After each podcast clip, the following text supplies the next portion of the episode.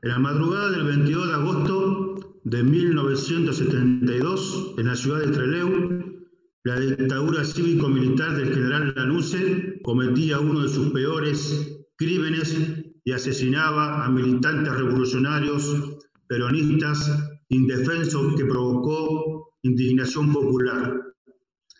Las 16 víctimas pertenecientes a las agrupaciones políticas PRT, ER, Montoneros y FARC estaban detenidas en la cárcel de Rawson.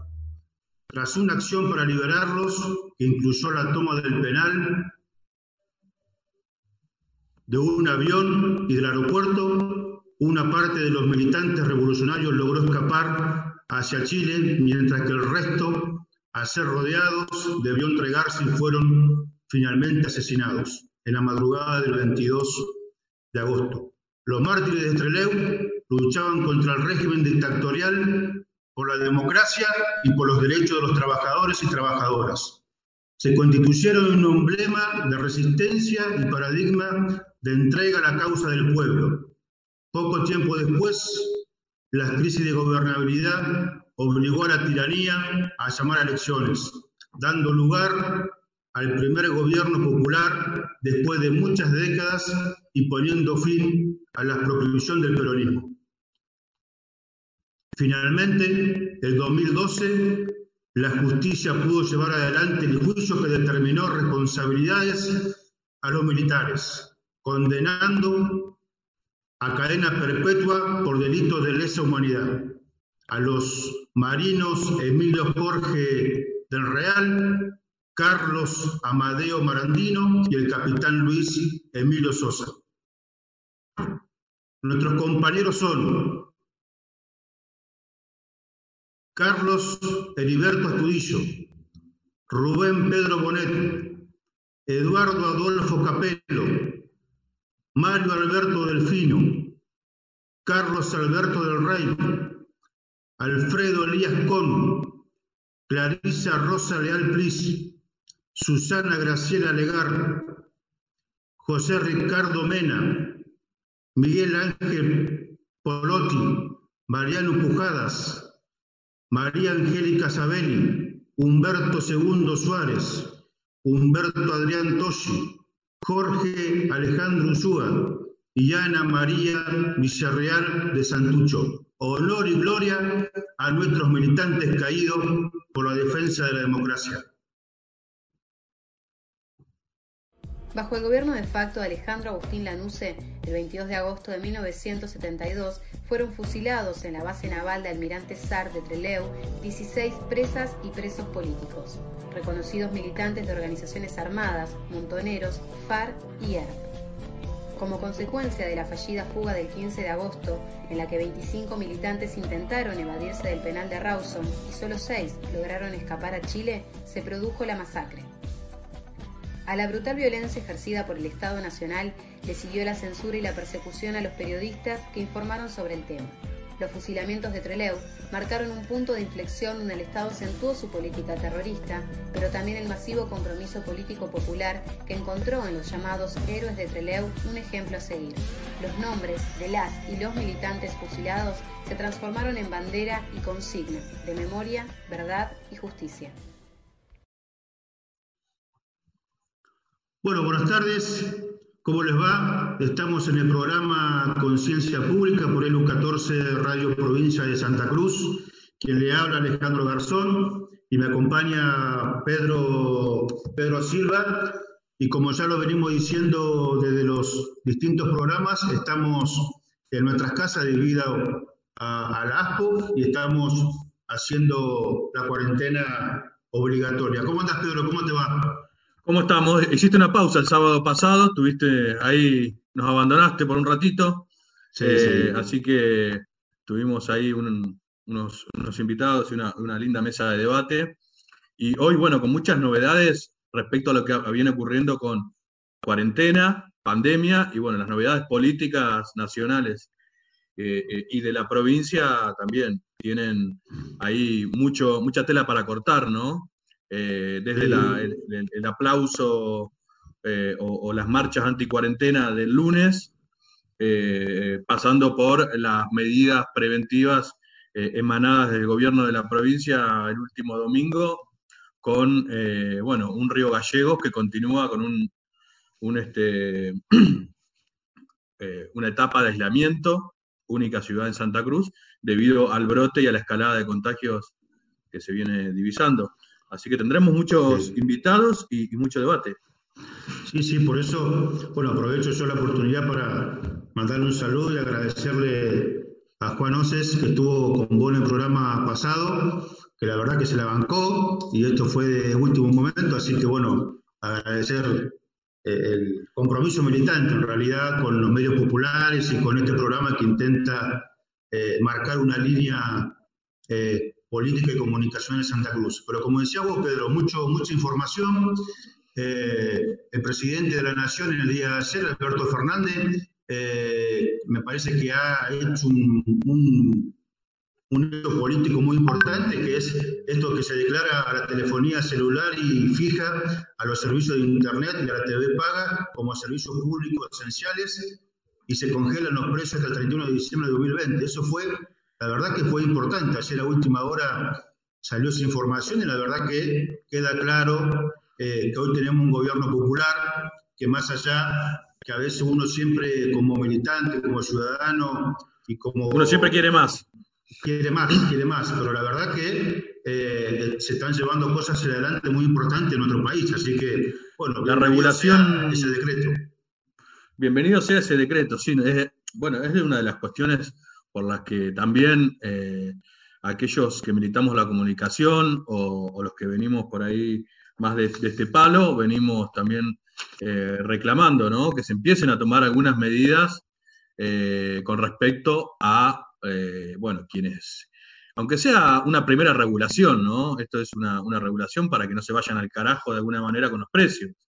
Tenemos, eh, pero bueno, tenemos tanto eh, la regulación de infraestructura, el tendido de fibra óptica, la regulación de los precios de las tarifas de celulares, las tarifas de la televisión por cable, internet, que el Estado empiece a un poco a meterse eh, en, ese, en esa instancia, digo en pos de los que menos tienen, y de brindar acceso a las TIC, que son las, tecnologías de la información y de las comunicaciones, eh, dirigido con políticas a, sectores, a los sectores más vulnerables, eh, creo que es un buen inicio, es un buen paso. Obviamente que vendrán ahora las operaciones y vendrán ahora los, los, bueno, las publicaciones y el juego del poder concentrado respecto a estas medidas, seguramente, pero me parece un buen primer paso para, para volver también a,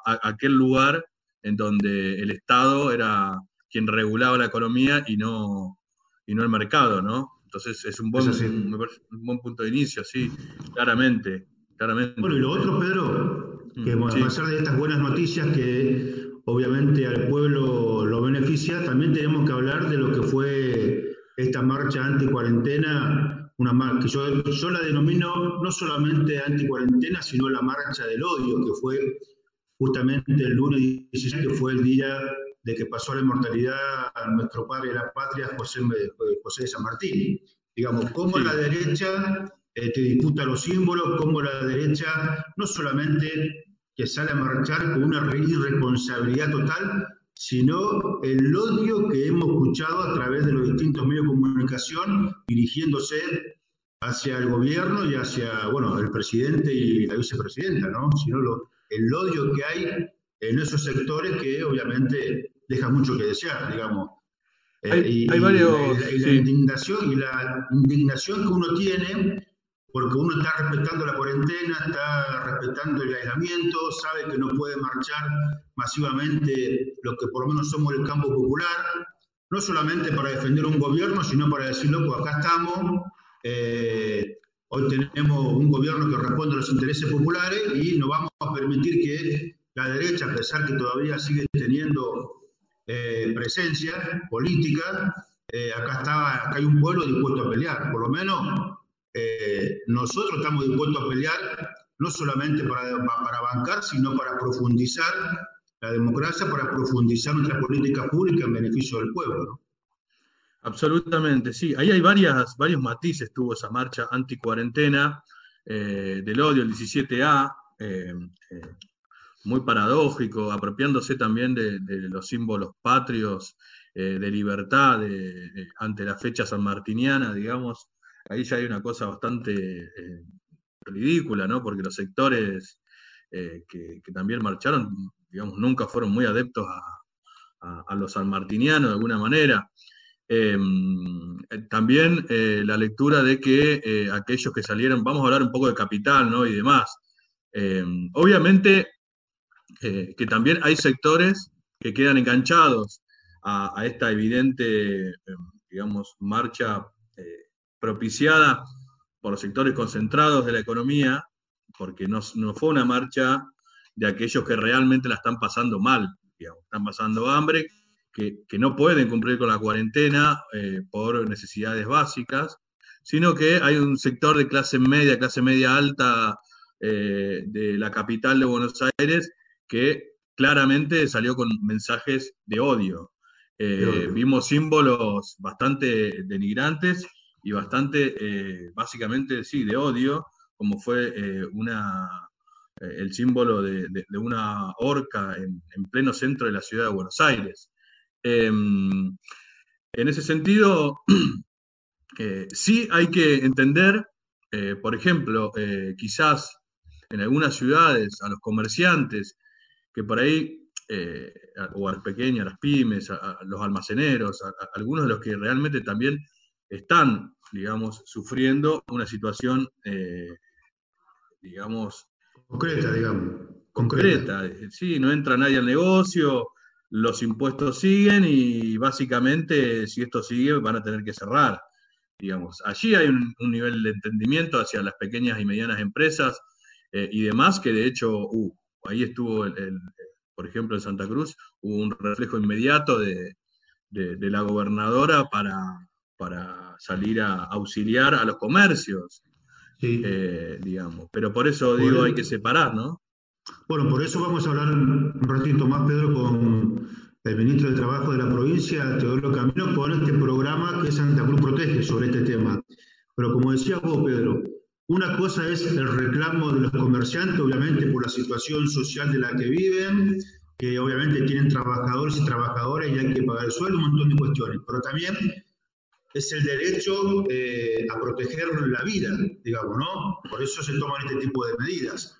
Pero una cosa es, más allá de la marcha, una cosa es que salgan a reclamar pacíficamente y con todas las eh, eh, cuestiones de, prevención, y otra cosa es el odio, otra cosa es el mensaje del odio, otra cosa es el insulto, otra cosa es decir, estoy en contra de la reforma judicial y no saben qué significa la reforma judicial. Entonces, digamos, queda claro es una marcha antiperonista, es una marcha antigobierno y es una marcha anticriminalista. Tenemos que decirlo con todas las letras, más allá de la opinión que uno pueda llegar a tener. Así que, pero bueno, Pedro, estamos eh, en buen camino, más allá de estas circunstancias, más allá de lo que pasa, la derecha sigue avanzando, tiene los medios de comunicación, porque también hay que decir que tanto los medios de comunicación masivos, que son los grupos económicos concentrados, como Clarín, La Nación, eh, han militado y siguen militando para convocar a una próxima marcha dentro de unos días. Queda claro que la reforma judicial no le conviene ni a los funcionarios macristas ni a los medios de comunicación hegemónicos, sí le conviene obviamente al pueblo, que obviamente tenemos que aportar como, como ciudadanos y como organizaciones populares, pero no están quietos. Por eso es necesario, y yo lo digo con todas las letras, no solamente profundizar el debate en la sociedad, no solamente politizar a la sociedad, sino que tenemos que seguir construyendo medios de comunicación populares que puedan tener la voz del pueblo, la voz de los que sufren en los barrios, la voz de los que se organizan en los barrios, las voces de los miles y miles y miles de solidarios que hacen ollas populares que se, eh, y que están compenetrados con nuestro pueblo. Hay que construir medios de comunicación popular en esa, en esa dirección. Y, alguna vez vamos a poder, desde los medios populares, eh, poder instalar este debate de, la solidaridad y el compromiso con nuestra clase, que es el pueblo. ¿no? Exactamente, eh, coincido ahí. Claramente mm, eh, hay una, alianza, ¿no? Una alianza de, bueno, de los sectores políticos de derecha, porque muchos, digamos, la, acción de, esta marcha fue orquestada directamente desde arriba para abajo, no es que fue surgida desde aquellos sectores populares que están eh, digamos, sufriendo la peor parte de la pandemia y unidos eh, dijeron, bueno, eh, salgamos a hacer, que estarían también en, su derecho como lo estuvieron los que salieron el, lunes, ¿no? más allá de las medidas, más allá de, todo. Pero bueno, ahí lo que surge es claramente esta, esta, postura de, de, yo antes que el otro, digamos, del egoísmo antes que lo, lo colectivo, digamos, lo personal antes que, eh, antes que los otros. Incluso los mismos médicos de la capital federal, los mismos enfermeros de la capital federal, los mismos vecinos de esas personas eh, estaban eh, enojados, calientes con, digamos, la irresponsabilidad de salir a, gritar, digamos, consignas también que no tenían mucho sentido.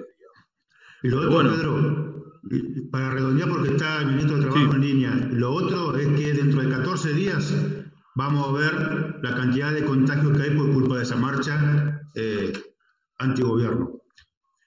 Bueno, vamos a una, a una pausa y enseguida volvemos con el ministro de Trabajo de la provincia, Teodoro Camino. Estás en Conciencia Pública por el 14 Radio Provincia de Santa Cruz.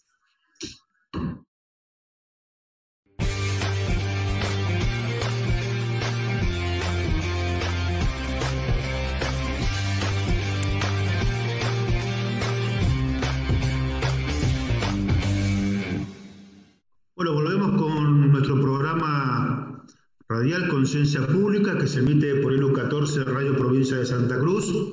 Me acompaña Pedro Silva desde nuestras casas, de acá en la capital de la provincia.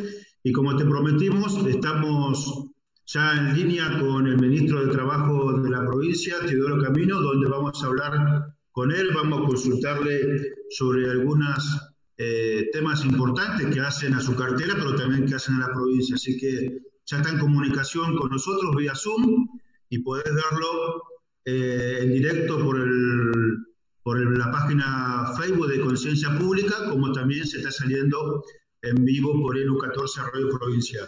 Ministro de Trabajo, ¿cómo le va? ¿Cómo anda? Buenas tardes Alejandro, buenas tardes Pedro, bueno, al equipo de, producción eh, y a toda la audiencia. La verdad que muy contento de, estar en, el programa. Este, lo hablamos hace algún tiempo. Eh, la verdad que este, este emprendimiento que, pretendían ustedes llevar adelante, eh, tal cual lo plantea el nombre del programa, Conciencia Pública, la verdad que es muy importante para Santa Cruz, para los trabajadores, eh, y es muy importante también desde la cuestión institucional y política. Así que la verdad que, que los felicito y les agradezco la invitación. muchas gracias.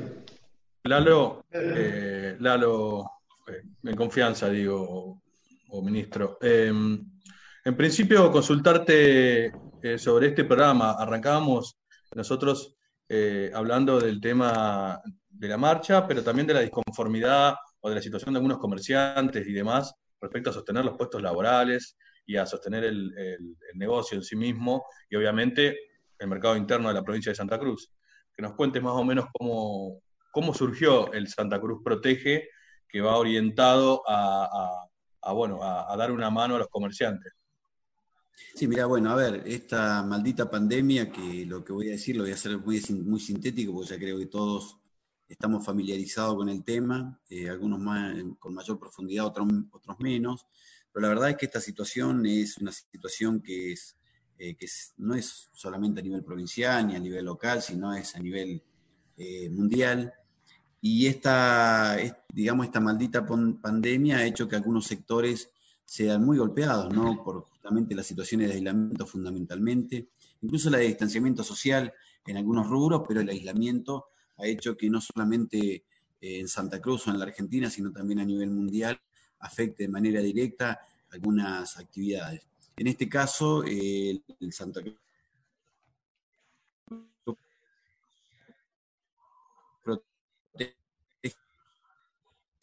Se corta.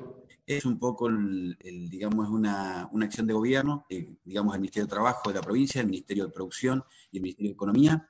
Eh, se armó un decreto que es el 966, el cual ya está eh, reglamentado porque nos, nos pidió que hiciéramos la reglamentación de manera urgente y mañana ya está incluso la, página Santa Cruz, la, la página donde todos pueden consultar sobre este programa. Esto, digamos, eh, dentro de este, de este, de, este, plan hay un programa que se llama Asistencia eh, ATC, que es Asistencia a Trabajadores y Comerciantes, em, que apunta fundamentalmente a, eh, o está destinado a las localidades que están en aislamiento, ¿no? Es dentro de este mismo plan a la actividad del turismo, que esta actividad está, digamos, ligada y que no puede entrar en, todavía, digo, en, digamos, en actividad comercial desde que comenzó la pandemia. Esto es para toda la provincia, la actividad eh, turística y en cuanto a la comercial es específica y trabajadores. Río Gallegos, por ahora, este, y a medida que si surge alguna otra localidad, obviamente que eh, va a tener este como sentido de abarcar este, las localidades que estén en, en aislamiento, acción profunda. Esto es el sueldo mínimo vital y móvil, que está hablando de 16.875 pesos aproximadamente, eh, y viene a complementar un poco los programas nacionales, ¿no? Eh, tanto el IFE como el ATP, que en Santa Cruz han sido eh, muy positivos. Este, de hecho, estuvieron tratando de abarcar casi todas las industrias. Hay 2.726 ATP en Santa Cruz, con un total de 12.610 trabajadores más o menos cubiertos y 46.262 IFE, que ahí también entran los monotributistas. En el programa Santa Cruz Protege también entran los monotributistas tipo A, B y social, este, que no pudieron, este, digamos, este, resolver su situación problemática en esta pandemia. Así que la verdad, la verdad que es un programa provincial, un plan provincial que, es, este, esto es, ha sido pensado a nivel gubernamental, pero este, bajo el lineamiento de la gobernadora de la provincia todos los que la conocemos hemos podido charlar o debatir o, trabajar con ellos, sabemos que es una persona permanentemente inquieta y que surge de muchas charlas con, eh, con los comerciantes, con la Cámara, este, con la Federación Económica y también con, eh, con el sindicato. Toda esta información que se pudo nuclear en base a todo esto, este, a los trabajadores mismos, obviamente, eh, que son los, digamos, los más afectados, ha salido este, este plan, digamos, de, de ayuda inmediata para poder complementar lo que se viene haciendo a nivel nacional. ¿no? Así que eso en general es, lo, que, lo que tiene que ver con el Santa Cruz Protege. Ahora, la, eh, creo que queda en evidencia también, y a nivel nacional también, eh, que si no hubiera estado eh, presente, digo, la situación sería caótica, digamos, porque si no hubiera este, semejantes niveles de asistencia, está bien, momentánea, provisoria, eh, obviamente la situación sería mucho peor. Eh, estaríamos hablando de miles y miles de personas en la calle, más la pandemia, ¿no? Sí, mira, ahí esto lo hemos charlado con muchos compañeros, de hecho con, ustedes también este, en otros momentos. La verdad que los cuatro años de neoliberalismo salvaje que, que arrasó la Argentina y que nos endeudó de la manera profunda que nos endeudó, hizo de que dejara un Estado totalmente inestable. A pesar de eso, Menos mal que hay un gobierno de corte del campo popular, este, donde piensa fundamentalmente en los trabajadores y eh, cada medida económica que se toma, o, medida, o medida, digamos, en pos y en beneficio del Estado, se lo hace con la gente adentro. Y este no es un, ¿viste? un versito que, que, se, que se reitera, sino que tenemos los ejemplos de acá nomás. Solo los otro día estuve un, un Zoom donde, bueno, con, con las cámaras, eh, digamos, con las, las empresas contratistas de, de Sinopec, que es un tema que después si quieren nos charlamos, de manera también, este, sé que el tiempo es corto, pero bueno, en la charla esta que tuvimos yo les decía, porque había una de las empresas un poco que decía, bueno, a ver, las medidas que han salido han salido en pos y en beneficio eh, de los trabajadores, ¿no? Como por ejemplo no poder despedirlos, no y yo les decía, no, pero además salieron otros programas como el ATP y el IFE, y ahí le especificaba, y también le decía, no te olvides, porque hay una empresa que trabaja en zona norte, que durante la etapa de neoliberalismo Hubieron más de 1.800 despidos directos, desvinculaciones, ¿no? como le gustaba llamarlas, eran despidos, en, en la fase hidrocarburífera, es decir, viendo todo lo que dejó, más de 3.800 compañeros de la UOCRA en la calle, donde, bueno, paró toda la obra pública, sacó la idea de neokeynesianismo, este, y, eh, digamos, llevó adelante una idea netamente económica financiera para algunos pocos, lo que hubiera pasado, es, o sea, tratamos de no hacerlo, de no pensar qué es lo que hubiera sido si hubiera continuado el gobierno neoliberal en Argentina. Hubiera sido desastroso y nosotros tenemos como ejemplo cercano Chile o Brasil, donde basta de charlar con, compañeros y compañeras de esos países, donde te muestran la lamentable realidad y la ausencia del Estado. Eh, de hecho, Bolivia también, eh, la ausencia del Estado que hay, no solamente en la cobertura de salud, sino también en la cobertura de las pymes, de los trabajadores. Así que por suerte, este, los argentinos creo que hemos hecho un gran acto de patriotismo en las últimas elecciones y hemos este, acompañado un gobierno de corte netamente popular. Sí, en ese marco estamos, obviamente que se ve un gobierno presente, un gobierno que está garantizando las políticas públicas a lo largo y ancho de la provincia. Por eso interesante, ministro, lo que usted decía con respecto al, al programa Santa Cruz Protege, porque pareciera que no se está haciendo nada con respecto a ese sector. Obviamente los medios de comunicación de la derecha en Santa Cruz, que, que son varios, instalan otro discurso contrario, no solamente un discurso como que no se hace nada, sino un discurso también que va acompañado del odio. Por eso es importante que ustedes, los funcionarios del gobierno, a través de, distintos programas radiales como este, puedan informarle al pueblo de Santa Cruz lo que se está haciendo, porque pareciera que, uno eh, no avanza en ese sentido. Y con, lo que usted dice, este programa alcanza a todos los, el sector comercial de la provincia de Santa Cruz y avanza en eso. Y como dice usted, si nosotros tuviéramos un gobierno a nivel nacional hubiese estado Macri y acá en Santa Cruz hubiese estado Costa, sería otra la película. ¿eh?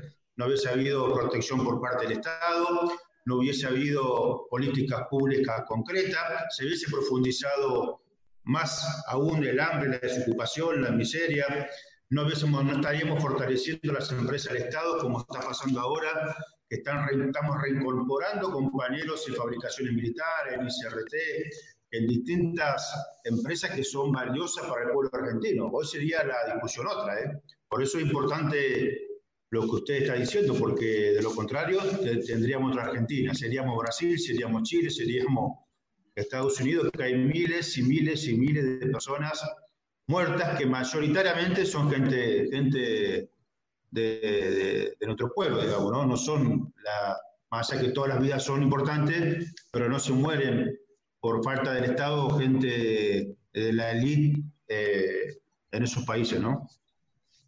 Sí, tal cual, Alejandro. Pero además quería, mira, puntualizar algo más, eh, porque ahí va, lo de, creo que la respuesta también es lo que planteaba de la marcha, Pedro. Eh, no es la primera medida que se toma en favor del sector. De hecho, en la etapa neoliberal ya estaba dada la emergencia comercial. Esa emergencia comercial continuó con la pandemia donde tienen beneficios de distintas naturalezas, entre otras de tipo impositiva, este, a pesar de, eh, digo a pesar de que en la pandemia y en el parate que hubo en las distintas actividades, la provincia recibió eh, en algunos meses más del 40% menos en regalías y coparticipación, este, dado la situación lógica de pandemia. A pesar de eso, el Estado, hablando de este sector específicamente, continuó con la emergencia comercial, continuó con algunas excepciones impositivas a través de la CIP. Es decir, esta es una medida más. En el medio, es un, poco lo, un poco lo que decía Alejandro también, eh, los medios han inflado un poco la situación, siempre surgen estos medios de, derecha que, nunca se bancaron un gobierno de corte este, popular y ahora menos, este, y hacen de que, bueno, obviamente también incidan muchas veces en la opinión pública y este, un poco fueron los que fomentaron esta, esta digamos, esta eh, marcha que se dio el día lunes y después, este, bueno, que además sabiendo que se iba a sacar una medida, porque jueves ya se empezó a trabajar esta medida, jueves viernes, a pesar de eso también este, se va a dar una medida, eh, digamos, o una nueva medida en favor del sector. Pero bueno, lo importante, lo importante es que hay un, Estado presente, tal cual lo planteaban ustedes, eh, un Estado que permanentemente piensa no solamente en el trabajador y en los que menos tienen, sino también en mantener la, cadena económica comercial y la cadena económica en general, este, y el fomento y fortalecimiento de las pymes. De hecho, te decía que hay un, tema que está hoy también, digamos, en danza, eh, que es el tema de Sinopec. De hecho, ayer tuvimos una reunión del Consejo Hidrocarburífero también. Este, eso está, es un, hay una medida de fuerza, este, digamos, hay una conciliación obligatoria que está dando a nivel nacional. Están los sindicatos del sindicato petrolero privado y el sindicato jerárquico, pero que este universo afecta a los cuatro sindicatos mayoritarios, donde está también Camionero y está también eh, UOCRA, eh, en esta intención de, desvinculación. Despidos no se pueden dar de manera directa, y esto lo, dejamos muy claro todo el tiempo, por el DNU, el 329, que está dado a nivel nacional, y todas sus eh, extensiones. Entonces, despidos no pueden haber, pero sí, eh, digamos, que es un poco lo que está haciendo Sinopec con las contratistas, tratando de incidir o insistir fuertemente con algunas estrategias en estos despidos inteligentes que serían las vinculaciones. Pero bueno, es un tema que se está dando eh, a nivel, que se está trabajando a nivel nacional, donde el Consejo Hidrocarburífero ayer también tomó un poco este, parte en el asunto. El Consejo Hidrocarburífero tenemos, eh, están los sindicatos, están los diputados, está el Estado provincial, es decir... Eh, o sea, ministro, los actores. Ministro, o sea que el Estado provincial está presente en esta discusión, no como dicen algunos medios de zona norte que no hay, que no hay presencia del Estado provincial en esta, en esta situación. claro que está presente. De hecho, estuvimos participando en la última reunión eh, de, conciliación obligatoria por Zoom. Estuvo el jefe de ministro, estuve yo también. Eh, ahora vamos a volver a estar el día 25, que es la nueva, el, digamos, la nueva reunión de conciliación obligatoria, pero además siempre estuvimos, que es un poco lo que ayer dejaba claro yo también. Más en la etapa neoliberal estuvimos siempre y también ahora en esta nueva etapa. Fíjate de que hubo una situación de conflicto no hace tanto, donde se firmaron todos los sindicatos eh, del petróleo a nivel nacional, eh, la gente que estaba en stand-by, el 60%. Acá el sindicato petrolero llevó otra lógica, eh, de privados llevó otra lógica, y nosotros lo acompañamos dictando 42 conciliaciones obligatorias en toda la provincia, empresa por empresa. Y eso hizo de que en algunos casos este 60% que se daba de manera unilateral para todo el país, en algunos casos el sindicato lograra hasta el 80% o en algunos casos también hasta el pago del 100% de la gente que estaba en stand-by. El Estado provincial, que siempre está respaldando eh, y en beneficio y atento a lo que sucede con los trabajadores. Lo que pasa es que muchas veces quizás no se publicita tanto, que, que un poco nosotros, eh, todos los que conocen a nuestra gobernadora, saben de que ella trabaja incansablemente y muy pocas veces también le da toda la publicidad que, debería darle y nosotros hacemos prácticamente lo mismo. Pero jamás dejamos de estar atentos a las situaciones problemáticas, no solamente del sector hidrocarburífero, sino, como decía, de todos los sectores en general. De hecho, hasta hace muy poco estuvimos varios conflictos en, Puerto Deseado, donde fueron extensos, largos y aún seguimos con algunas situaciones. Nosotros seguimos, de hecho yo eh, puse, eh, o digamos, eh, le di eh, orden de forma directa a uno de los secretarios, que es de hecho de Puerto Deseado, eh, Sergio Biote, que es el secretario de Trabajo, que él se encargue personalmente como tema central el tema de la pesca en Puerto Deseado, es decir, la, situación pesquera que, como decíamos ante la pandemia, fíjate, la pesca es uno, otro de los sectores que, está fuertemente afectado porque todo lo que se produce y se vende en el exterior se vende fundamentalmente para el turismo internacional, en España, Estados Unidos, Italia. Bueno, hoy sabemos lo que está pasando en los países y lo, frenado que está la actividad, entonces cuesta muchísimo. Pero bueno, a pesar de eso, vuelvo a decirte, Alejandro, eh, la orden de nuestra gobernadora y lo que nos ha encomendado es estar atento a cada situación problemática que pueda surgir. Y en eso trabajamos. A veces informando más, a veces informando menos, pero estamos eh, atentos a cada situación problemática. Bueno, ministro, ya tenemos que ir terminando la, la entrevista. Le agradecemos por toda la información que nos dio. Es muy valiosa para nuestro pueblo conocer y, como, y acá tiene a disposición este programa radial de nuestra radio pública, a disposición para todo lo que quiera informar y obviamente nuestra página web es Conciencia Pública para informar lo que hace su cartera y bueno, todo el gobierno en general. Así que le agradecemos que esté con nosotros y bueno, que tenga buen fin de semana. Bueno, muchísimas gracias Alejandro, Pedro, al equipo, este Nahuel, que también me ha contactado. este, agradecerles muchísimo este espacio porque, lo que decís Alejandro, para nosotros es muy importante porque podemos comunicarnos con la audiencia, que son los vecinos de Santa Cruz, e incluso sé que este programa trasciende. Felicitarlos por, el emprendimiento y agradecerles. Bueno, pasábamos con, estábamos con el ministro de Trabajo de la provincia de Santa Cruz, Teodoro Camino, por conciencia pública y por el 14 Radio Provincial. Vamos a una pausa y enseguida regresamos con más información.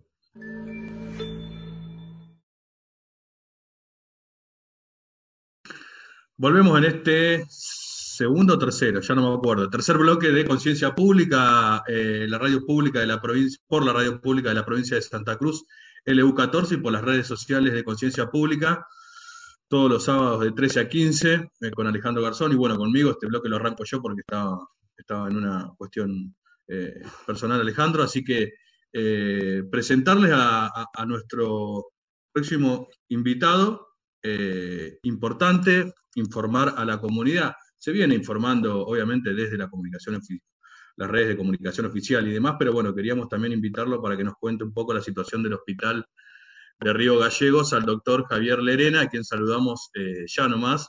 Eh, bienvenido a Conciencia Pública, eh, doctor. Hola, bienvenidos, buenas tardes y bueno, un saludo también a todos los que nos están viendo y los que nos están escuchando te agarramos en medio del laburo, y eso, bueno, habla un poco también de la, situación que estamos viviendo en Río Gallegos, em, y que nos cuentes un poco eh, cómo están trabajando, digo, tanto eh, a nivel pandemia como a nivel, bueno, de la logística dentro del hospital.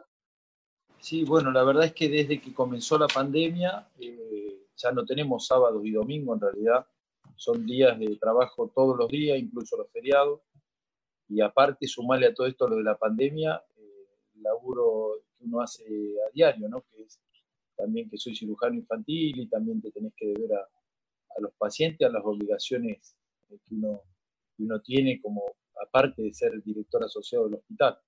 Pero bueno, en este contexto de pandemia, la verdad es que eh, no hay que dramatizar, es el primer mensaje que yo creo que tendríamos que llevar a la gente, que no hay que dramatizar, eh, no hay que relajarse, ¿eh? porque si bien las cosas ya sabíamos que con el tiempo tenían que ocurrir, no estamos ajenos a ninguna parte del mundo ni a ninguna parte del planeta, de que en una pandemia, en un tsunami, eh, en algún momento te va a tocar. Nos dio tiempo como para ir preparándonos, eh, pero siempre decíamos que esta pandemia no tiene teorías. El no tener teorías significa de que eh, cada lugar no es igual al otro, por más que estemos en la Patagonia, eh, que no es lo mismo que Europa, no es lo mismo que diferentes localidades de, la provincia. Y bueno, nos encontró de alguna manera armados, porque estamos soportando este chaparrón que empezó hace unos cuantos días y, la verdad es que sabemos, no nos tiene que alarmar el que hayan 600, 700 positivos, porque como dicen todas las teorías en cuanto a lo que es la parte de salud, la pandemia al 80% de la población la va a agarrar de alguna manera eh, asintomática. Y, Sabíamos que, íbamos, que, iba a llegar este momento, ¿no? O sea, éramos conscientes de que iba a llegar, tenía que llegar. El tema era cómo nos agarraba, ¿no? Tal cual. Nosotros, por eso lo que digo, sabíamos de que nos veníamos preparando, teníamos la mesa puesta, faltaban los invitados, y bueno, en la medida en que van llegando los invitados, nosotros tenemos que ir presentando los platos y ir armando todo lo que veníamos trayendo sí que te hace cambiar de estrategia, porque esto es muy dinámico. ¿eh? Esto en un primer momento, nosotros siempre digo que los casos, los primeros casos positivos, que no sé si se acuerdan, por allá entonces los de las borquetas, todos los internamos acá, por más que eran asintomáticos. Y en ese entonces porque teníamos camas disponibles para estas cosas, eran ocho, pero hoy que te das cuenta que tenés 600, como en todas partes del mundo, tienen que estar en sus domicilios, Pasamos por una temporada también que los metíamos en hoteles, ustedes también recuerdan. Entonces, estamos cambiando la logística en base a cómo le fue a otros lados y, nos dio también el tiempo de poder decir, bueno, mira, esto fracasó en otros lados, no lo intentemos y algunas cosas que en otros lados no funcionaron, a nosotros nos van funcionando. Se contaron con algunas ventajas en ese sentido, creo, ¿no?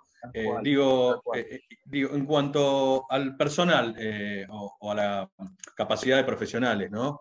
Eh, ¿Cómo estamos en eso? Digo, ¿Hay preocupación o, la situación, digamos, está proyectada como para no, no, no preocuparse demasiado. Sí, bueno, como todos sabemos eh, y nos afecta a toda la población, cayó personal sanitario, obviamente, agentes sanitarios que dieron positivos, y vuelvo un poco a lo mismo. Creo que en algún momento se relajó la gente, por más que al principio tomábamos todas las precauciones y tal, estábamos muy... Y bueno, también está el error humano, el factor humano que te en cuanto te concentras o te relajas, el bicho aparece y ataca. Entonces hemos tenido bajas también hemos tenido incorporaciones también de personal. Eh, por ejemplo, comentarle a la población que hoy están llegando refuerzos que habíamos pedido hace tiempo para terapia intensiva. El recurso, por ejemplo, en terapia intensiva en el hospital siempre fue escaso, no es de ahora. Pero como decimos que esta pandemia también expone y acelera algunos procesos, nos pone en evidencia en algunas cuestiones. Si tenemos ocho terapistas y empezamos a tener más pacientes, y en alguna baja de un terapista de, una terapia intensiva, obviamente que vas a necesitar algún refuerzo. Hoy están llegando refuerzos de Nación, que esto nada, nadie lo sabe, hace media hora que ya nos confirmaron, esta noche para terapia intensiva. Lo de, lo de enfermería no es nuevo, hubieron muchas jubilaciones.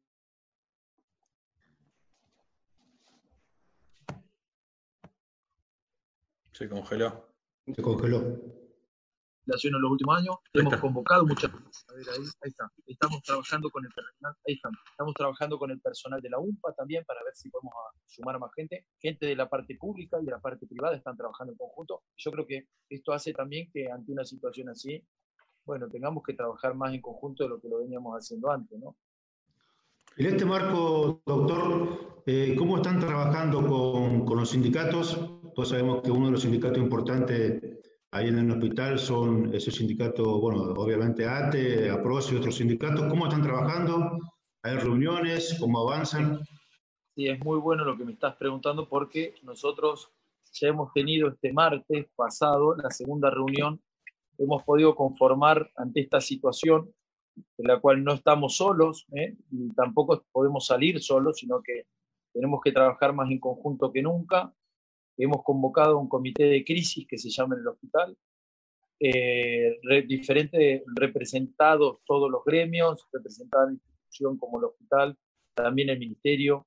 Hemos incorporado también a lo que es para la próxima reunión al personal de enfermería desde el Ministerio de, la provincia para estar al tanto de todo y tener de alguna manera un pantallazo más eh, exacto y que nos permita de alguna manera tomar estrategias en conjunto, tomar medidas y que yo creo que eso es la base, ¿no? Estamos todos en este mismo barco, si bien tenemos diferencia, pero eh, tenemos que salir todos juntos, ¿eh? marcar sobre todo lo que nos une, que es eh, el amor a la profesión, el estar en el lugar que tenemos que estar, que nos toca ahora con el tema de la salud. Se trata de una crisis, si bien que es social, que afecta un montón de aspectos, pero dentro del aspecto sanitario nosotros, los representantes de los gremios, tienen que estar con nosotros es hora de que salgamos todos juntos y también eso, de informar, de tomar este, medidas.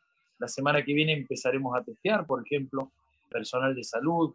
Estamos hablando también, estamos informando acá cada martes, hacemos una revista de todo lo que venimos haciendo para llevar a la tranquilidad sobre todo a lo que es la población hospitalaria y la población de Santa Cruz y la población de Río Gallegos, obviamente. Eh, yo por mí la última. Em, quería consultarte, en un futuro inmediato, eh, eh, bueno, están las vacunas, el horizonte es la vacuna, evidentemente.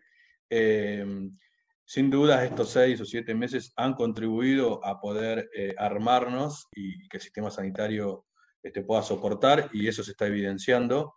Pero bueno, obviamente que la gente está cansada ya, y, y te quería preguntar, ya más como profesional, médico, eh, ¿cómo ves el futuro inmediato de esto y, hasta cuándo eh, tendremos medidas preventivas o de mitigación, digamos, del virus? Y es, mira, nosotros volvíamos un poquito haciendo lo que habíamos hablado antes. Cada localidad es un mundo, es una realidad diferente. Nosotros en Río participamos activamente en lo que es el Comité Municipal.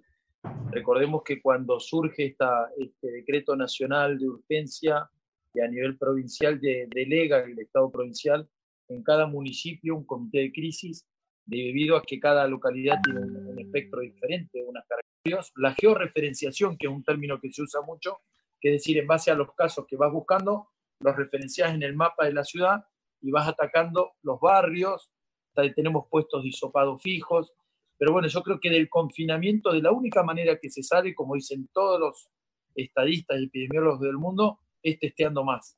Y nosotros a medida que vamos testeando más, vamos conociendo más de dónde está ubicada en la localidad y vamos a salir del confinamiento, siempre y cuando respetemos también las medidas del aislamiento social preventivo, que es obligatorio, y estas las reuniones familiares, que yo creo que esto fue un punto también importante de la explosión acá en Gallego, ¿no? ¿Ale? Por doctor. Ah, dale, Pedro.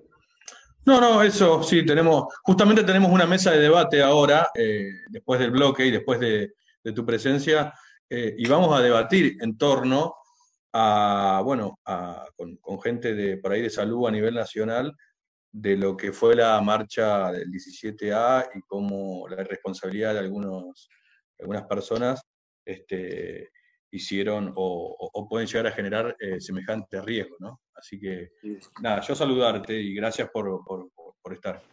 Bueno, muchas, gracias por, muchas gracias por toda la información y bueno, a disposición este programa de conciencia pública por el U14 para lo que quiera comunicar y bueno, y expresar al pueblo de Santa Cruz. Bueno, yo cuando escucho el U14, eh, que ahora estabas hablando, me acuerdo de mi tío, ¿no? Que, que fue ahí director. La verdad es que tengo gratos recuerdos, obviamente agradecerles a ustedes eh, por el espacio que nos dan, de tantas cosas que la gente por ahí es propio de la desinformación. Hago mea culpa también de que se está informando poco y que tenemos que tratar de informar sobre todo lo que nos pasa acá en Gallegos.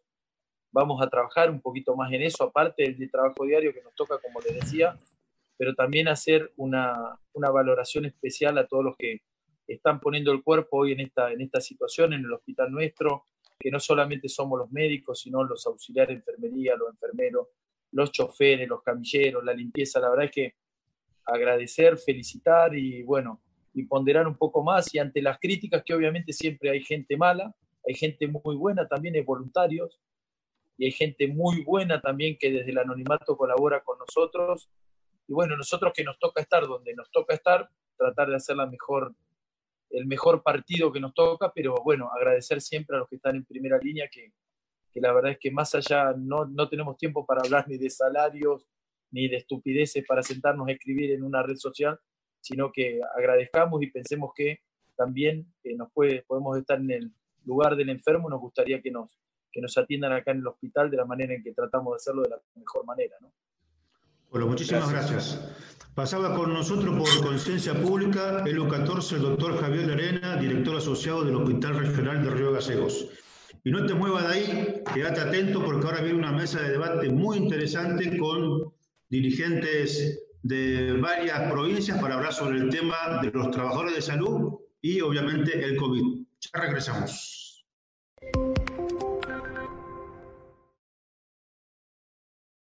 Bueno, estamos nuevamente en nuestro programa Conciencia Pública por el 14 Radio Provincia de Santa Cruz. Alejandro Garzón y Pedro Silva intentando llevar información a nuestro pueblo y a la Patagonia entera. Como ya te lo habíamos prometido, estamos ya en, acá vía Zoom, nuestros compañeros de la mesa de debate, que son dirigentes sindicales y trabajadores de la salud todos. Lo vamos a presentar. Tenemos en la mesa a Regina Bianchi, que es secretaria de Acción Política y licenciada en Enfermería. Bien, muchas gracias por invitarme. Em, y bueno, eh, si quieren, empiezo a contar un poco cómo está, la, situación ahí en Rosario. Bueno, acá en Rosario tuvimos como distintas etapas desde que comenzó la cuarentena esta parte una primera etapa en donde, bueno, si bien estuvimos en, fase 1 y fuimos avanzando, pudimos avanzar hasta fase 5, en donde prácticamente estuvimos casi 15 días sin casos.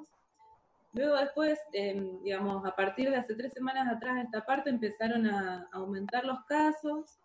Em, así que bueno, ahora estamos, seguimos en, etapa de, eh, de, distanciamiento, pero bueno, eh, se está evaluando qué medidas se van a tomar por parte del gobierno, a ver si retrocedemos de fase o no, porque, eh, por ejemplo, bueno, ayer no nos pasaron el último, el parte diario, pero antes de ayer hubo 168 eh, casos en toda la provincia, con 75 casos acá en Rosario.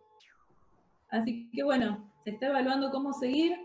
Em, por parte del sistema de salud eh, provincial, venimos, la verdad es que, em, si bien estamos un poco estamos organizados, pero bueno, con distintos niveles de organización, em, como para hacer un recuento desde que comenzó la cuarentena hasta esta parte, también se vivió como distintas etapas también. una primera etapa en donde era, era como una, una situación bastante compleja porque no, no podíamos, eh, digamos, los protocolos de la provincia venían como con delay de lo, que se, de lo que se enviaba a nivel nacional. Entonces, la mayoría de las instituciones nos hemos organizado mucho más rápido que lo que llegaban los protocolos, lo cual eh, generó un montón de ansiedad en los compañeros y compañeras trabajadores de la salud, que bueno, fue una situación bastante estresante. A su vez no tuvimos en ese momento muchos casos, a diferencia de ahora. Em, por otra parte, en este momento, bueno, se junta la situación, em, la situación eh, de COVID junto con la situación salarial, que son los reclamos que venimos haciendo por parte de nuestra seccional em, ya desde hace más o menos tres semanas a esta parte. También desde los reclamos salariales hemos tenido como distintas etapas. En principio, las condiciones laborales en relación a en reclamos, ¿no? En las condiciones laborales vinculadas al cuidado de los trabajadores por la situación de COVID. Y ahora a eso, en algunas cosas hemos podido avanzar y ahora a eso se le suman, en lo que no se pudo avanzar, se le suma también los, reclamos y las reivindicaciones en cuanto a, lo salarial vinculado a las paritarias. ¿Y cómo está la situación de, las camas, respiradores? Eh, tenemos trabajadores precarizados. ¿Cómo está esa situación? Sí, a nivel provincial, entre profesionales y no profesionales hay aproximadamente 1.600 eh, compañeros y compañeras precarizados. Acá en Rosario eh, se, abrió un, esto a modo de ejemplo, ¿no? Se abrió en uno de los hospitales de zona norte de, de la ciudad, se abrió un hospital modular en donde todavía no se pudo poner en funcionamiento porque eh, los trabajadores que tienen que tomar los toman de manera precarizada como monotributistas y por ejemplo, ¿no? Algunos profesionales le pedían que no, o sea, que no puedan facturar más de 40 mil pesos. Así que bueno, es complicada la situación. En cuanto a camas, tenemos, eh, por lo menos lo que decían algunos funcionarios funcionarios públicos entre el sistema público y el privado, alrededor de, 700 camas en terapia intensiva, de las cuales solamente mm, hay una ocupación, digamos, hay una ocupación muy baja en este momento, pero a su vez también hay eh, una ocupación del 50 o el 60% de camas de terapias intensivas ocupadas por otras patologías, digamos, que tienen que ver a accidentes de tránsito, a postoperatorios. Entonces, bueno, em, lo que se está tratando de que se, no, se, no se eleve la curva de contagios porque a, esas, ese 50% ocupado se le suma eh, aumentos por COVID y la verdad es que puede llegar a desbordar el sistema de salud de la provincia. ¿Cómo puede estar sucediendo en este momento, por ejemplo, en Buenos Aires? Eh, pasando a, José, bueno, el secretario gremial de Santa Cruz, reiteramos, eh, quería consultarte, José, cómo viene el trabajo dentro del hospital. Hablábamos con el doctor Lerena. Eh, hay un brote importante en Río Gallegos en las últimas tres semanas. y bueno, en, el trabajo, digo, entre todos es importante. Que nos cuentes cómo está la situación en el hospital desde el punto de vista de los trabajadores también. Sí, ¿Qué tal? Buenas tardes. Sí, nosotros desde que empezó mm, la pandemia hicimos hincapié por ahí en cuidar al compañero, fundamentalmente al compañero trabajador de la salud, el compañero de servicios esenciales que fue que sabíamos que era el que iba a estar en el frente de batalla. Bueno, en ese marco siempre insistimos, una con, los protocolos. Pudimos acordar con el gobierno provincial el, hecho de, de, generar un protocolo general para poder cuidar a los compañeros, para garantizarle algunas cuestiones. Eh, y en el Hospital de Regallegos también eh, vinimos pidiendo que se formara el comité de crisis. Bueno, eso lo logramos eh, hace aproximadamente dos o tres semanas atrás, justamente cuando ocurrió el brote, el brote en Río Gallegos, que dicho sea de paso, la verdad que está bastante incontrolable, por decirlo de alguna manera, con la aparición de muchos casos eh, diariamente. Entonces, eso la verdad que genera bastante preocupación. Y más que nada en los compañeros trabajadores de salud, ¿no? Eh, pudimos reunirnos en el comité de crisis, pudimos avanzar en algunas cuestiones. Por ejemplo, nosotros veníamos solicitando hacer testeos a los compañeros trabajadores de la salud, un poco más que nada para, para darle tranquilidad, llevar tranquilidad a los compañeros. Eh, pudimos avanzar en, en, otras cuestiones, en la provisión de insumos, que en cada lugar donde los compañeros a veces manifiestan que no hay insumos, podamos tener una línea directa para poder solucionar ese tipo de inconvenientes. Y en líneas generales venimos trabajando bien. Lo que sí preocupa es eh, la curva de contagios de Río Gatego fundamentalmente y de Calafate, que, que, no baja, digamos. Entonces, bueno, la verdad que ahí está centrada, me parece, la preocupación, no solo para los compañeros nuestros, trabajadores de la salud, sino que para toda la población en general, ¿no?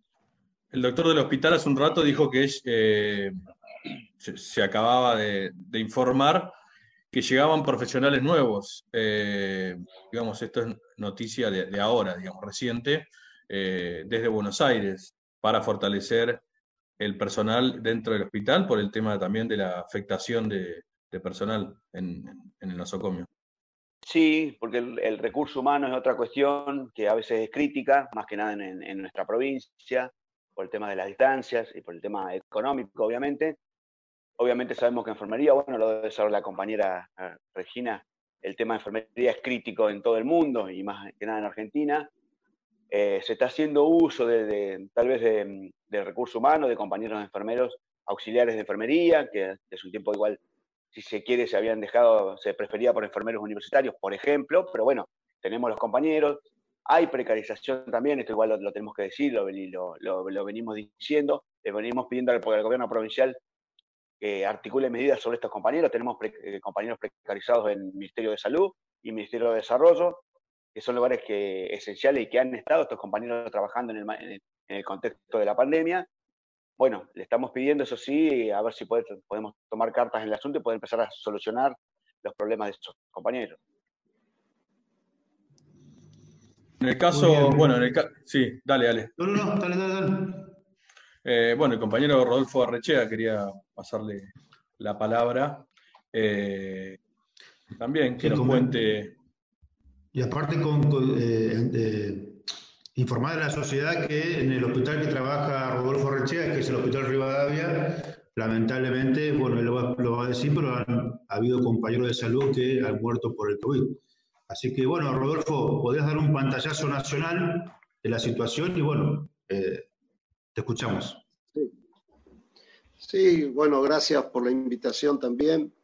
Un gusto poder charlar sobre la cuestión de la salud, que en mi caso hace 42 años que venimos transitando estos lugares y estos espacios a través de, la Asociación Trabajadora del Estado plantear lo siguiente. Cuando comienza esta pandemia del siglo XXI,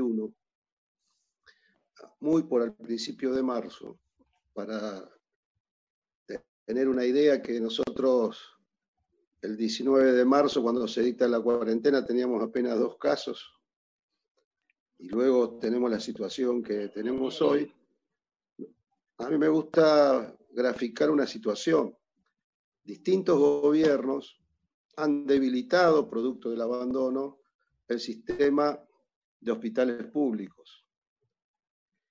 Fundamentalmente en los últimos cuatro años, no solo lo abandonaron, sino que premeditadamente lo debilitaron a tal punto que eliminaron el Ministerio de Salud Pública, dejaron de lado las vacunas del sarampión, que luego salió por todos los medios, más de 13 millones de vacunas que encontraron en depósitos, ni bien empezó la gestión allá hace nueve meses, dejaron de llevar adelante las vacunas de meningococo para las criaturas de hasta 11, para los chicos de hasta 11 años, y a nuestros ancianos le quitaron todos los remedios. Entonces, llegamos en una situación, en una pandemia que afecta y afectó a todo el planeta, estando 20 metros bajo el agua. Por eso se justifica empezar en forma tan temprana el aislamiento social obligatorio, porque había que fortificar el sistema de salud pública. Lo importante y que ha quedado la resignificación del rol del hospital público para el pueblo. Claramente es el hospital público el que en forma realmente más importante la que está enfrentando la pandemia con, lo, con el principal valor e insumo que tiene un hospital, que son sus trabajadores, entregando todo hasta la propia vida, porque tenemos 65 compañeros fallecidos en distintos puntos del país. En mi hospital son dos compañeros, un enfermero y una médica, jóvenes. Ayer estuvimos haciendo un acto en las puertas del Hospital Durán porque en los últimos días, nada más, fallecieron tres compañeros y así podemos ir citando. El tema es que yo tengo el honor, digo, de que el gremio me designó en el comité de emergencia que funciona en el Ministerio de Salud de la Nación, donde una vez por semana repasamos todos los datos y tenemos que recordar, porque esta pandemia a veces te desubica hasta en qué día vivís. Parece que fuera hace no sé cuántos años, pero fue a principios de marzo, nosotros como gremio en algunos distritos comenzamos reclamando barbijos y camisolines hidrorrepelentes. Barbijos. Este, a ese punto estábamos cuando nos, cuando nos empieza a avanzar la pandemia en el país. Y no, no circulaba el virus. El virus venía de los que venían de afuera. Entonces estaba realmente estaba enfocado hacia una parte de la sociedad. Eh, una vez que se solucionó el tema de, de los barbijos y de los insumos y de los elementos de protección personal, se mejoró la calidad porque en un principio se, se llenaron de, elementos de protección, pero eran de mala calidad, a tal punto que teníamos médicos que después que terminaron de operar tenían manchado el ambo porque no cumplía el camisolín hidrorrepelente, que para decirlo más simple es el camisolín este, como si fuera un piloto que no permite que, que, que, pasen este, las segregaciones de los, de los pacientes. Este, cuando eso mejoró, tenemos que tener en cuenta que en marzo se dicta la ley de emergencia sanitaria y que corta todas las licencias para el personal de la salud que este, los francos, las licencias especiales, como es, este, tenemos en muchos distritos eh, las licencias por estrés. Y el principal problema que tenemos hoy, hay una línea muy delgada que son las camas de terapia intensiva, es una línea roja, pero el otro tema que se agrega es que por cada trabajador infectado, que en la República Argentina son 20.000 trabajadores de la salud que se han contagiado, 20.000 este, por cada trabajador que se infecta, por lo menos cuatro quedan que tienen que pasar a aislamiento por contacto estrecho. Entonces, lo que está ocurriendo, por lo menos en la ciudad de Buenos Aires, en el hospital donde estoy y en otros lados, que se han cerrado la unidad, eh, eh, la unidad coronaria, varias clínicas la cirugía general, el servicio de pediatría. Entonces, la lucha por la recuperación de camas luego de tanto abandono, es cierto que en muchos lados se aumentaron las camas de terapia intensiva, pero vamos a tener camas virtuales porque el personal está agotado física, psíquica, psicológicamente, y hay una parte de la sociedad que cuando es mayor el la circulación del virus, cuando es mayor la cantidad de casos, cuando es mayor y que se naturaliza como si fuera a decir números y a ver qué, cuántos son los números, mayor cantidad de fallecimientos de argentinos que tienen su historia, que tienen nombre y apellido, es cuanto más mayor circulación hay de, de la gente. Una porque es correcto de que esté cansada, en los lugares del distrito como la ciudad donde hubo este, aislamiento mucho más estricto, que en algunas provincias, este, que esté agotada, pero también claramente acá hay un debate que va en contra del gobierno elegido democráticamente por el pueblo, que es querer priorizar la cuestión de la economía sobre la salud y para nosotros como sindicato ese debate es falso. Para nosotros hoy es la salud y hemos pasado por tantas crisis que ya vamos a tener tiempo de recuperarnos como lo vamos a hacer y lo va a hacer este pueblo porque tenemos experiencia para salir adelante. Rodolfo. ah, no, te quería hacer una consulta, pero para... digo esto y, dejo de hacer una consulta. Fíjense cómo es la cuestión del negacionismo lo que provoca. En, en Jujuy, en julio nos estaban invitando a que se, se organice el torneo de la AFA de fútbol y nos decían a todos los argentinos que como habían hecho las cosas bien, iban a comenzar las clases.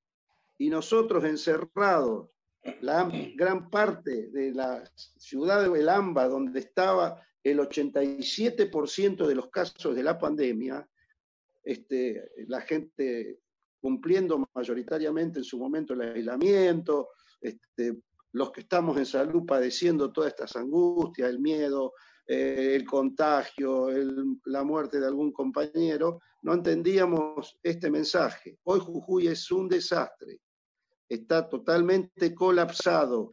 Hay más de 5.800 casos de, de parte de la población, una ciudad muy chiquita que ya tiene 163 fallecimientos, 167, yo por ahí tenía anotado, hablé estos días con los compañeros de Jujuy, 93% de ocupación de las camas de terapia intensiva, pacientes que tienen que ocupar camillas y en el día de ayer ya las camillas estaban este, abarrotadas y había seres compatriotas tapados con, con frazadas en el piso este, y que ahora no saben a qué lugares están yendo algunos ministerios donde se hacían trámites para eh, armar camas en forma en forma precaria, porque el hecho de, ser hospitales tan viejos y obsoletos, porque están necesitando oxígeno, dificulta poder este, implementar eh, el tema del oxígeno que sea centralizado, porque no es que vos pones oxígeno en cualquier tipo de edificio. Entonces, esta cuestión, Mendoza, la ciudad de Mendoza, que no, nunca tuvo el aislamiento obligatorio, tiene otra modalidad que se llama el distanciamiento. Tienen 3.700 mendocinos en los hoteles. Tienen el 75% de las camas de terapia ocupadas. Y cuando uno dice 75, quiere decir que hay lugares, centros de salud que tienen el 100% de ocupación. Este, la Argentina, que es tan amplia, tiene distintas localidades. Imagínense lo que debe ser en las ciudades más chicas de Mendoza. Por no decir la ciudad de Buenos Aires, que tenemos 450 camas y tenemos una ocupación el sábado anterior de 302 camas de terapia intensiva ocupada y dicen todos los días que el promedio de contagio en la ciudad es de mil casos y cada mil casos el 5% va a parar a la terapia intensiva y el promedio de ocupación de camas de un paciente COVID es de 20 días. Entonces hay hospitales que ya colapsaron, que tienen ya la total ocupación de las camas, como es el caso del Durán con 300 compañeros contagiados, como es el caso del Ramos Mejía con el 87%. Y estos hospitales son hospitales inmensos grandísimos, son ciudades de más de 1.800 trabajadores. El Posadas, y el último dato del día de ayer, 502 compañeros trabajadores de la salud que dieron positivo con COVID. Uh, terrible. 1.700 compañeros aislados. La terapia totalmente repleta. Un hospital de 5.000 trabajadores tiene el 50% de sus trabajadores fuera de fuera del circuito. Tres fallecimientos el Posado. El impacto que provoca en todos nosotros cuando un compañero que vos lo veías prácticamente cotidianamente al otro día no lo ves más porque perdió la vida, porque se fue, es tremendo. Entonces, nosotros queremos decir y ratificar una vez más que el 17 de agosto, una fecha patria, fue para nosotros un cachetazo ver esa gente que se convocaba sacándose los barbijos al obelisco y en algunas ciudades, no tantas, pero en algunas ciudades del interior del país, negando lo que es una gran realidad porque el virus existe y no sabemos cómo, cómo va, hasta que no haya vacunas, es la única situación es tratar de cumplir con el aislamiento. Y hay algunos famosos, como el caso del escritor Sebrelli, con 90 años, diciendo que esto es una dictadura. Nos gustaría que se cure, que se recupere, pero cuando salga que, que diga que para él curarse, siete personas mínimamente de salud, que es el promedio, que atienden, lo tuvieron que atender para recuperar su salud. Entonces, estamos en una situación realmente este, de que hasta que no haya la vacuna, vamos a estar con esta gran tensión porque durante muchos años y sobre todo el macrismo llevó adelante un aparato de destrucción del Estado. Lo bueno es el rol que tiene hoy el hospital público y el, el centro, el, el, centro que se armó en, en el Ministerio de Salud que abarca está conectado con todas las terapias intensivas del país, que es único en el mundo. Este, realmente eso la población no lo sabe y eso significa estar con las políticas este, públicas de salud de los hospitales, haciendo un intento por estar todo centralizado para que se sepa dónde estamos parados, porque imagínense que si el hospital público está en esta situación, en los hospitales y en los sanatorios y clínicas privadas hay buena hotelería, pero no hay manera de enfrentar a la pandemia como la hacemos en los hospitales. Ante ese panorama, este, creo que la próxima pelea, cuando esto pase, primero plantear que necesitamos la extensión del bono. En Francia, una revista especializada como la EBO, EBDO dice, en Francia, los esenciales, nuestros trabajadores esenciales, dicho por el gobierno, son los trabajadores que menos ganan en el país. Eso decían en Francia. Y acá en la Argentina, nuestros esenciales, que estamos entregando todo, hasta el último aliento, pero que no salimos de nuestras casas para perder la vida, sí por una vocación, sí porque el sujeto principal de nuestra pelea es eh, eh, el, el paciente, pero nosotros salimos de nuestra casa para ganarnos sustento y tenemos los sueldos más bajos del Estado, como pasa, por ejemplo, en misiones que tienen tecnología del siglo XXI con sueldos del siglo XIX, con médicos que ganan 20 mil pesos, todos contratados y enfermeros que ganan 9 mil pesos. Eh, Rodolfo, eh, justo, sí. No, dale Pedro, dale Pedro. Eh, no, le iba, ya la respondí, bueno, la pregunta que le iba a hacer hablar respecto de, del tema de la cuarentena, de, lo, de la marcha anticuarentena. Eh, y lo mismo le iba a preguntar a Regina también, en el caso de Rosario, ¿cómo se dio? Bueno, eh, eh, respondo yo.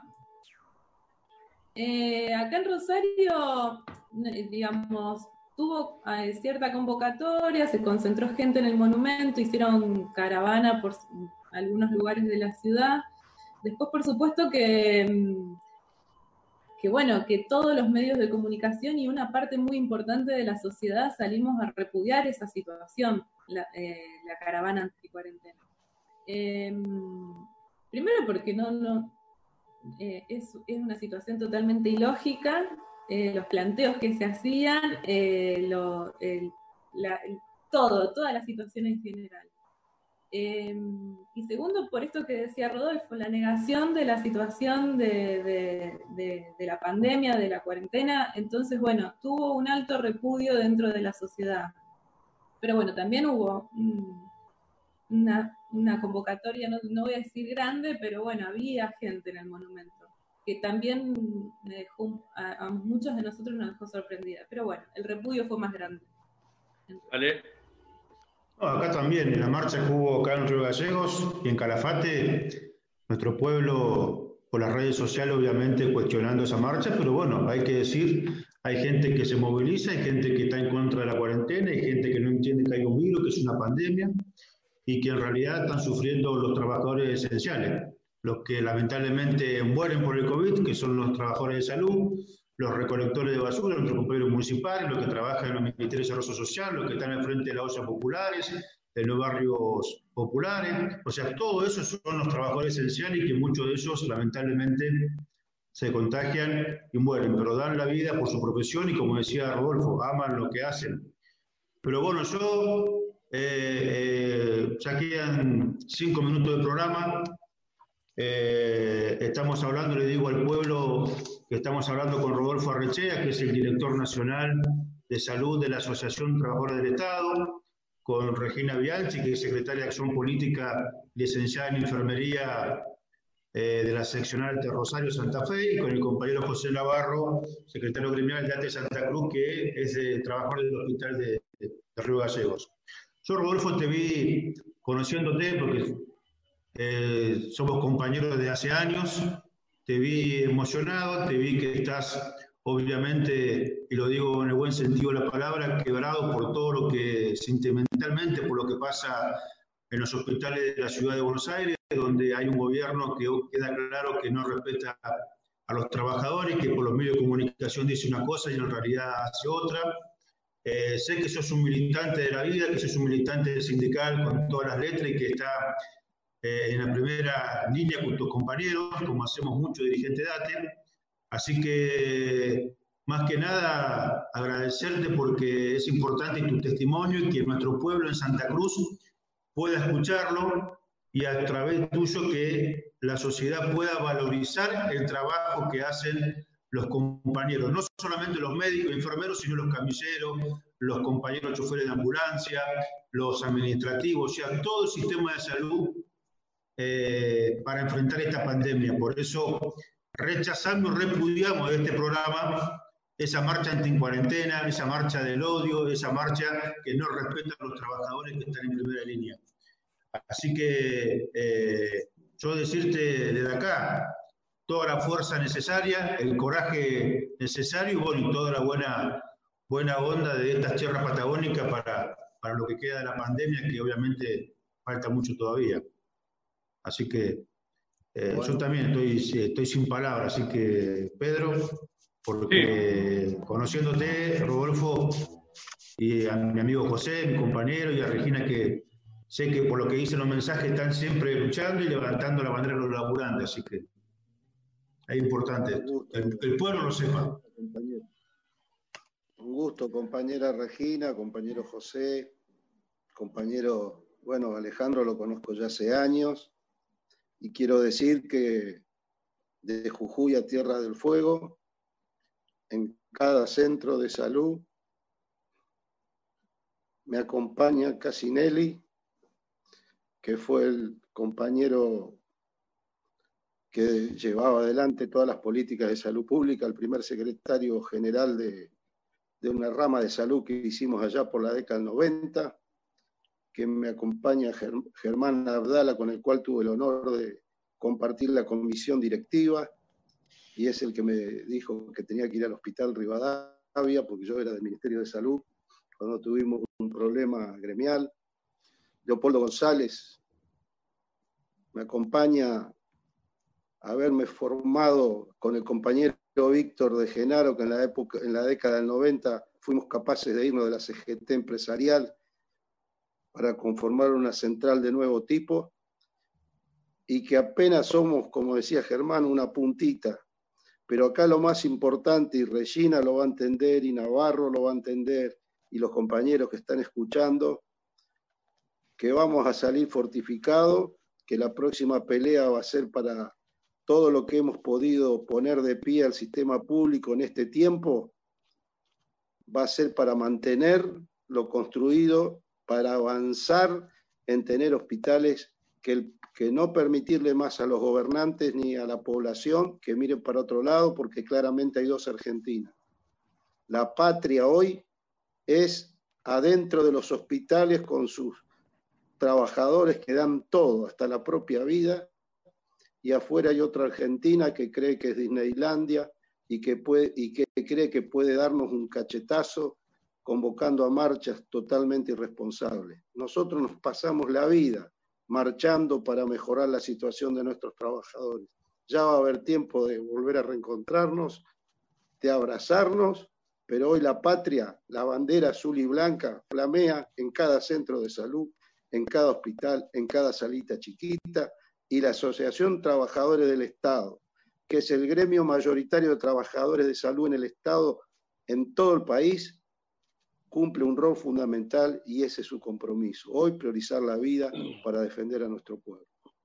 José, para un mensaje final. No, no, no, simplemente, bueno, escuchando a Rodolfo, mandar un saludo y fuerza a todos los compañeros y un dato que, a mí igual, por ejemplo, particularmente me, llegó y me, tocó, fue que cuando hicimos una reunión virtual había 20 compañeros fallecidos, fue cuando se programó la jornada de homenaje a estos compañeros, y, hoy y hoy tenemos 65 compañeros de salud fallecidos en todo el país, entonces bueno, obviamente va a dar un homenaje para, y a seguir peleando por esos compañeros. Así que bueno, un saludo para ustedes compañeros y fuerza. Regina. Bueno, un poco en la, en la misma, un poco en la misma línea de los compañeros, acuerdo con lo que dice Rodolfo, que esta situación em, nos, va a permitir en un futuro, cuando lo miremos a la distancia, nos va a permitir ver el nivel de organización que, eh, vamos a ir desarrollando los trabajadores y trabajadoras de la salud y que claramente nos va a permitir elevar el nivel de discusión de qué tipo de sistema de salud queremos para nuestra población y al servicio de quienes queremos estar. Así que está claro que esta situación nos va, nos va a dejar fortalecidos en la defensa de, la salud como derecho, como eh, una salud accesible, pública y para todos y todas. Muchas gracias. Gracias. Ale.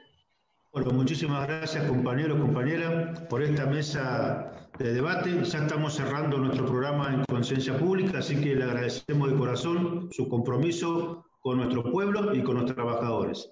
Así que estamos acá en Conciencia Pública por el 14 Radio Pública de la provincia de Santa Cruz. Vamos a una pausa y volvemos enseguida.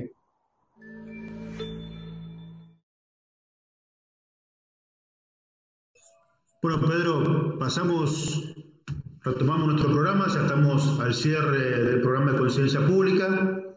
Y bueno, evaluar un poquito, que sea un minuto, nuestro programa del día de hoy. Un programa intenso, como verás, y la sociedad y el pueblo estará, habrá escuchado a los trabajadores de la salud que son hoy dirigentes sindicales, pero que también están en la primera línea de batalla, emocionados. A Rechea lo veíamos a través de la pantalla que estaba con algunas lágrimas por toda la, la, carga emocional que significa estar ahí en Capital muriendo compañeros nuestros, ¿no? Es complejo. Sí, yo creo que, básicamente se cumplió la idea del programa de hoy, que era eh, desde la voz de los protagonistas dentro de los hospitales públicos y dentro de nuestro sistema de salud público, eh, que no es joda, que eh, los que están en primera línea realmente se están, se están muriendo, están dando la vida por, por, al frente de esta pandemia y hacerle entender a la sociedad que esto no es un capricho político, y no tiene que ver con Alberto, con Cristina o con, eh, con Macri en todo caso, sino que tiene que ver con eh, una situación eh, humana, digamos, y una afectación que no distingue color político y en donde el Estado Nacional y los oficiales tienen la obligación de cuidar a la población. Y nosotros como ciudadanos tenemos la obligación colectiva eh, y como parte del Estado de contribuir hacia ese, hacia ese eh, lugar solidario y no eh, utilizarlo políticamente para favorecer a determinados sectores, muchas veces sin saberlo, ¿no? Así que creo que quedó claro en la voz de los protagonistas, digamos, la emoción de quienes están en, en los hospitales de la capital federal, por ejemplo, en donde no, no, en muchos casos no se, no hay alternativa, ¿no?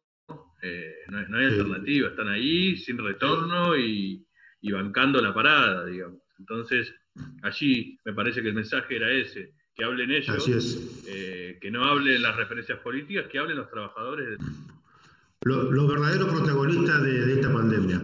Pedro, ya estamos terminando y voy a, voy a leer algo que puso la gobernadora Lisa Kirchner en su red social y que culmina nuestro programa en nuestro día. Dice, hoy 22 de agosto recordamos aquel cabildo abierto de 1951 donde el pueblo argentino manifestó su deseo que sea un gobierno peronista el que siga conduciendo los destinos de nuestra patria, reconociendo en Evita su trabajo incansable por la justicia social. Fue el día que Evita renunció a, a ser candidata. Así que Buenas tardes, gracias por escuchar Conciencia Pública y seguir en la radio escuchando tu radio, la radio de todos, de todas y de todes, que es ELU 14 Radio Provincia de Santa Cruz.